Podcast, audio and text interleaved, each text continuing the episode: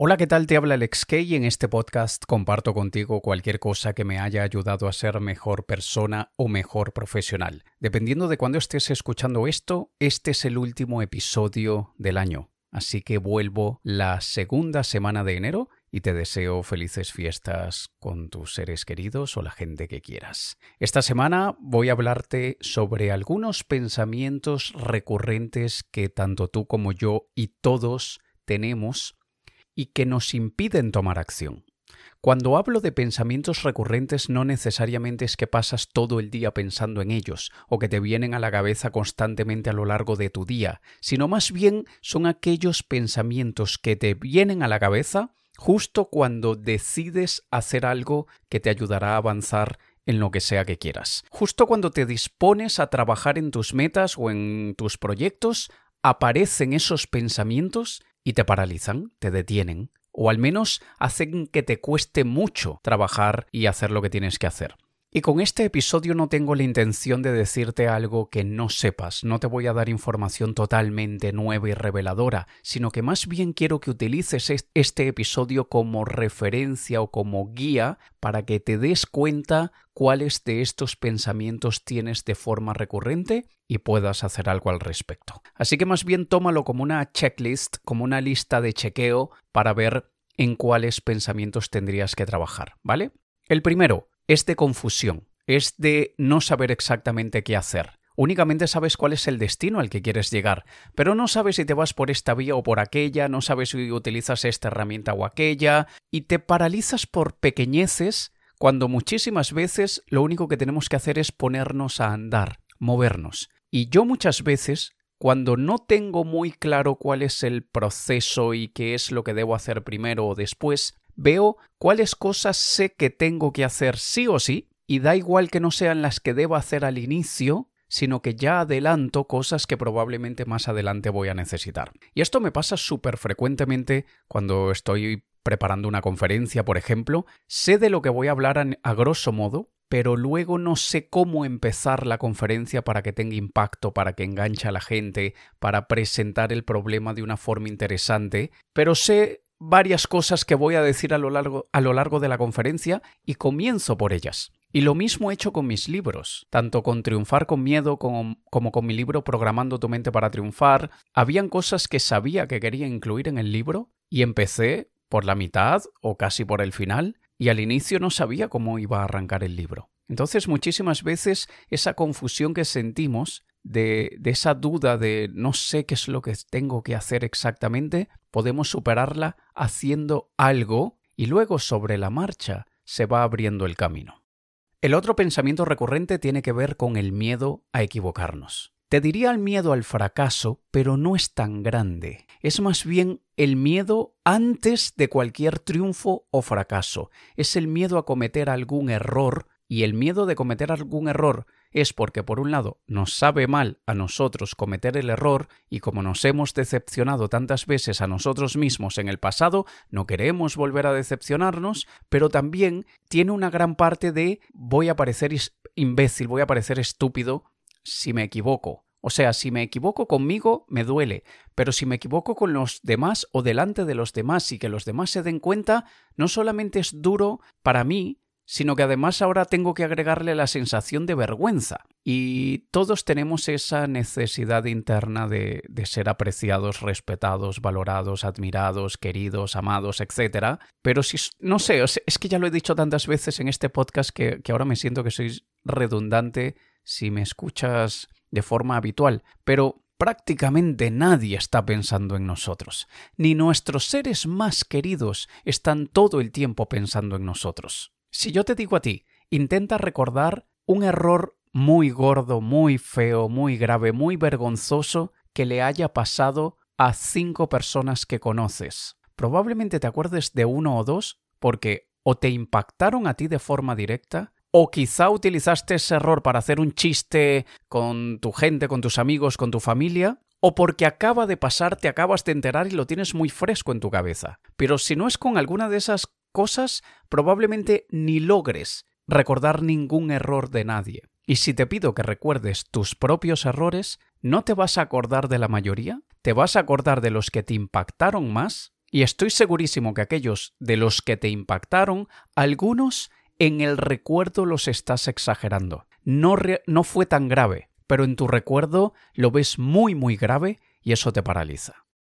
El siguiente pensamiento es simplemente pereza. Pero es una pereza curiosa porque tú puede que ya hayas descansado, puede que, puede que estés activo durante el día y te sientes con energía y es de aquellos días que incluso vas por allí por, la casa cantando y se te nota de muy buen humor y cuando dices, vale, me voy a sentar a trabajar en mi proyecto y. Boom.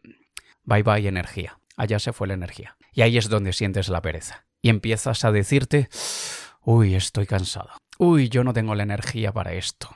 Y empiezas a sentir que bostezas porque te da muchísima pereza esa actividad que tienes que hacer para conseguir lo que quieres. A ver, todos queremos tener unos abdominales perfectos, los cuadraditos, los chocolatitos, los el six pack, como sea que le llames tú en tu país, todos queremos tener los abdominales bien marcados, pero qué pereza hacer todo lo que hay que hacer para tenerlos marcados. Entonces igual nos pasa con nuestros proyectos. Hay muchas cosas que son aburridísimas en nuestro día a día y que nos acercarán a nuestra meta. Y es aquí donde utilizamos algunas técnicas de productividad o de gestión del tiempo. Una de mis favoritas es la técnica del pomodoro, la del tomate. Eso viene del tomate de cocina, el timer, el temporizador de cocina y la técnica consiste en poner 25 minutos y hacer descansos de 5 minutos y volver a trabajar 25 minutos, etc. Yo ya lo he comentado muchas veces, lo tengo en uno de mis libros. Yo no aguanto 25 minutos, pero aguanto 15. Muchas veces suena la alarma a los 15 y veo que estoy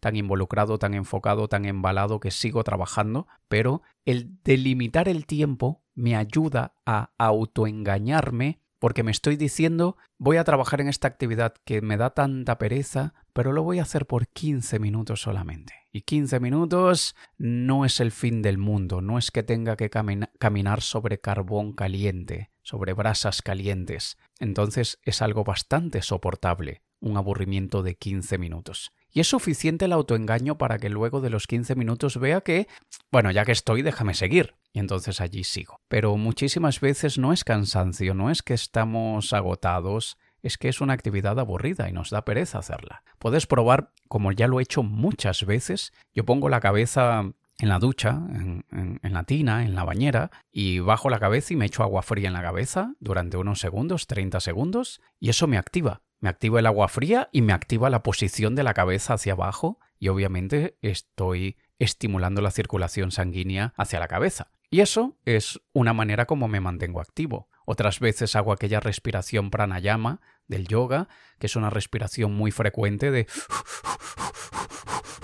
durante algún tiempo y esa hiperventilación obviamente me activa. Sientes un poco de mareo, como es normal en la hiperventilación, pero esa oxigenación adicional me activa bastante. Entonces, reconocemos que no es pereza física ni agotamiento mental, sino es que esa actividad no nos entusiasma demasiado y la vamos postergando un día y otro día y otro día.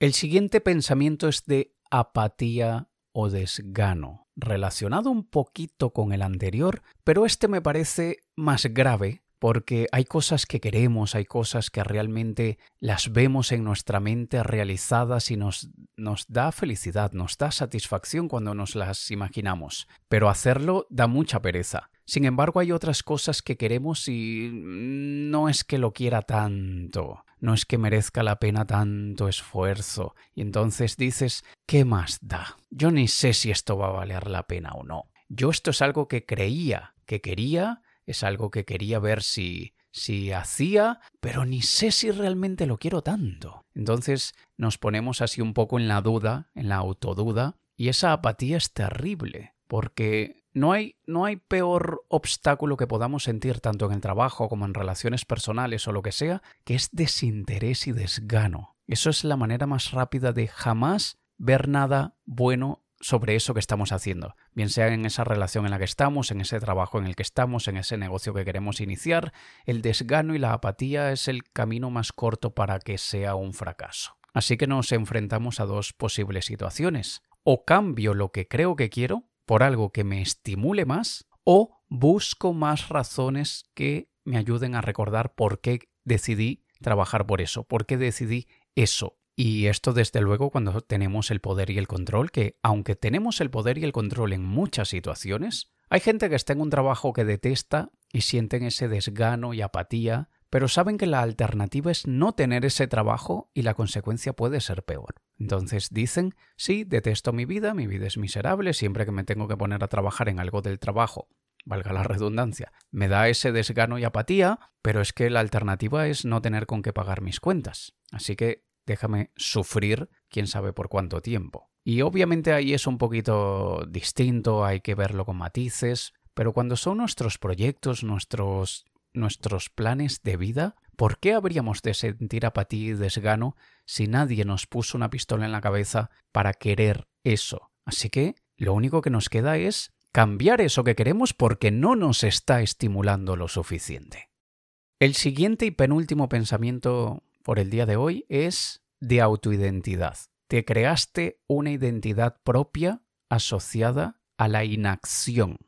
Y muchas veces esa autoidentidad es de perezoso o perezosa. Yo soy perezoso, yo soy perezosa, o yo soy indisciplinado, yo soy indisciplinada, yo nunca termino lo que empiezo. Y ya ese eres tú. No quiere decir que no lo puedas cambiar, claro que puedes cambiarlo, pero en este preciso momento eres tú. Es eso lo que tú te crees, es eso lo que tú te dices. Y por lo tanto, muchísimas veces no es que no quieras, no es que no tengas la energía, no es que no sea lo suficientemente estimulante, sino que ese no eres tú. Tú no eres una persona proactiva, o al menos eso crees. Tú no eres una persona determinada y disciplinada, o al menos eso es lo que te has metido en la cabeza. Y el problema con los pensamientos recurrentes es que van creando grietas que mientras más pasemos por allí una y otra vez, lo repitamos una y otra vez, esa grieta se va volviendo más y más y más y más profunda. Y no es que de la noche a la mañana vas a cambiar esa autoidentidad,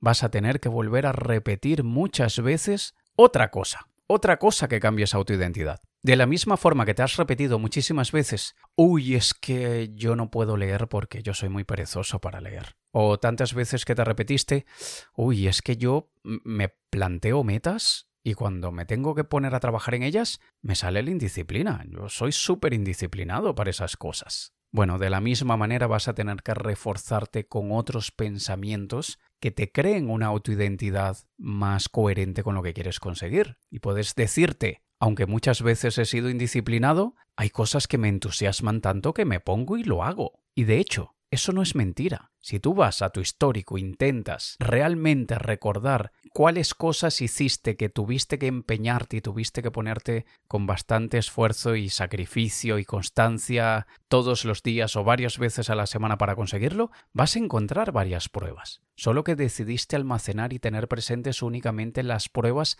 de que eres perezoso, indisciplinado o lo que sea, ¿vale? Y por último, es el pensamiento de autorrecriminación, autocastigo y culpa, porque yo no debería ser tan perezoso, porque yo no debería tener tan poca energía para hacer lo que quiero, porque yo no debería sentir este desgano o apatía que me invade, porque yo no debería tener miedo a lo que los demás digan en caso de que cometa algún error, es la autoflagelación por todo lo anterior que te he dicho. Y cuando un día fallaste a lo que tenías que hacer, entonces eso es señal de indisciplina. Y fallas un segundo día, y ese segundo día no solamente el esfuerzo de continuar con la perseverancia por aquello que quieres, sino además tener que lidiar con la culpa de que yo no debería haber fallado los dos días anteriores. Eso es como la gente que de repente, luego de una semana de trabajo, el domingo, se quedan en la cama hasta el mediodía y dicen siento que perdí la mañana. ¿Para qué estropear tu domingo de descanso, disfrute y de recuperación de energías con el pensamiento de que yo no debería haberme quedado en la cama hasta el mediodía, yo debía haber hecho deporte o, o aquel hobby, aquel pasatiempo que me gusta, no tiene ningún sentido. Y te lo digo con muchísima experiencia, la culpa debería servir únicamente el propósito de saber cuál error debemos corregir. La culpa únicamente debería estar allí como sistema de alarma para ver qué errores vamos a evitar a, toda costa en el futuro, pero no debe ser utilizada la culpa como castigo, como flagelación, porque es lo más autodestructivo que puedas hacer. Así que estate muy pendiente de cuáles de estos pensamientos son recurrentes antes de ponerte a trabajar por lo que quieres conseguir y simplemente ya sabrás que tienes que darles la vuelta. Imagínatelos como un niño que te agarra por la pierna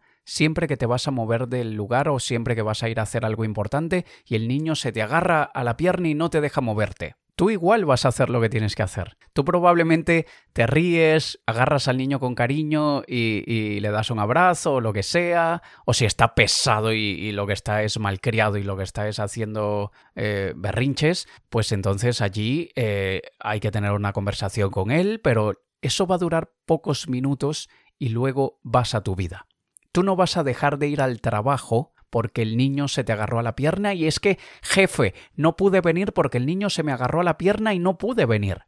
Eso no va a ser excusa suficiente para tu jefe. Así que tómate de la misma manera esos pensamientos como ese niño que se te agarra la pierna cuando vas a ir a trabajar, y bien sea con cariño, con compasión, con un poquito de juego o con una conversación seria, quítatelo y ponte a hacer lo que, lo que tienes que hacer. Y qué mejor manera de empezar el año limpiándote de esas cosas, de esos pensamientos que te vienen justo antes de empezar a trabajar, porque estarás desde el inicio rompiendo patrones de comportamiento antiguo, que es allí donde está la verdadera transformación. Todos tenemos patrones de comportamiento. Aquellos que no son productivos debemos cambiarlos. ¿Cómo? Haciendo que deje de ser un patrón. ¿Y cómo deja de ser un patrón cuando ya no es frecuente, ya no sigue una secuencia de estímulo y reacción, sino que paramos, interrumpimos esa costumbre, ese hábito, hasta que poco a poco, a medida que pasen los meses de tu año, dejará de ser, de ser frecuente y por lo tanto dejará de ser un patrón. ¿Vale? Ya sabes, este es el último episodio del año, dependiendo de cuando lo estés escuchando. Vuelvo con este podcast dentro de unas pocas semanas, la segunda semana del mes de enero. Te ha hablado Alex Kay. Un saludo.